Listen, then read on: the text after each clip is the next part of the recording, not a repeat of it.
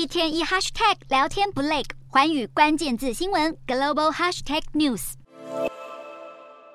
台积电似乎又要扩张事业版图，传出将会携手英飞凌等公司在德国成立合资企业，并设立晶圆代工厂。根据消息人士透露，这家合资企业将会获得德国政府补助，总投资金额可能高达三千多亿台币。虽然目前台积电表示还在评估欧洲设厂的可能性，但似乎已经开始有一些动作。传出台积电最快八月就会决定是否要设立德国厂，到时候可能会着重在生产纸盒用晶片上。不过新厂会如何影响台积电生产成本也备受关注。传出通信技术公司高通和半导体设计公司超维。就因为成本考量，计划把部分订单转到三星。其实近期这两家公司的营运状况都不太理想，尤其是高通上一季的手机营收比去年同期下滑了百分之十七，而这和中国市场疲软有关。高通预期今年的手机市场会大幅萎缩，未来将会减少对手机市场的依赖。转而销售更多车用晶片等。至于超维，则是受到电脑需求疲弱打击，第一季营收萎缩了百分之九，可能要到下半年才能恢复成长。受到后疫情时代电子产品需求低潮影响，相关业界还有待复苏。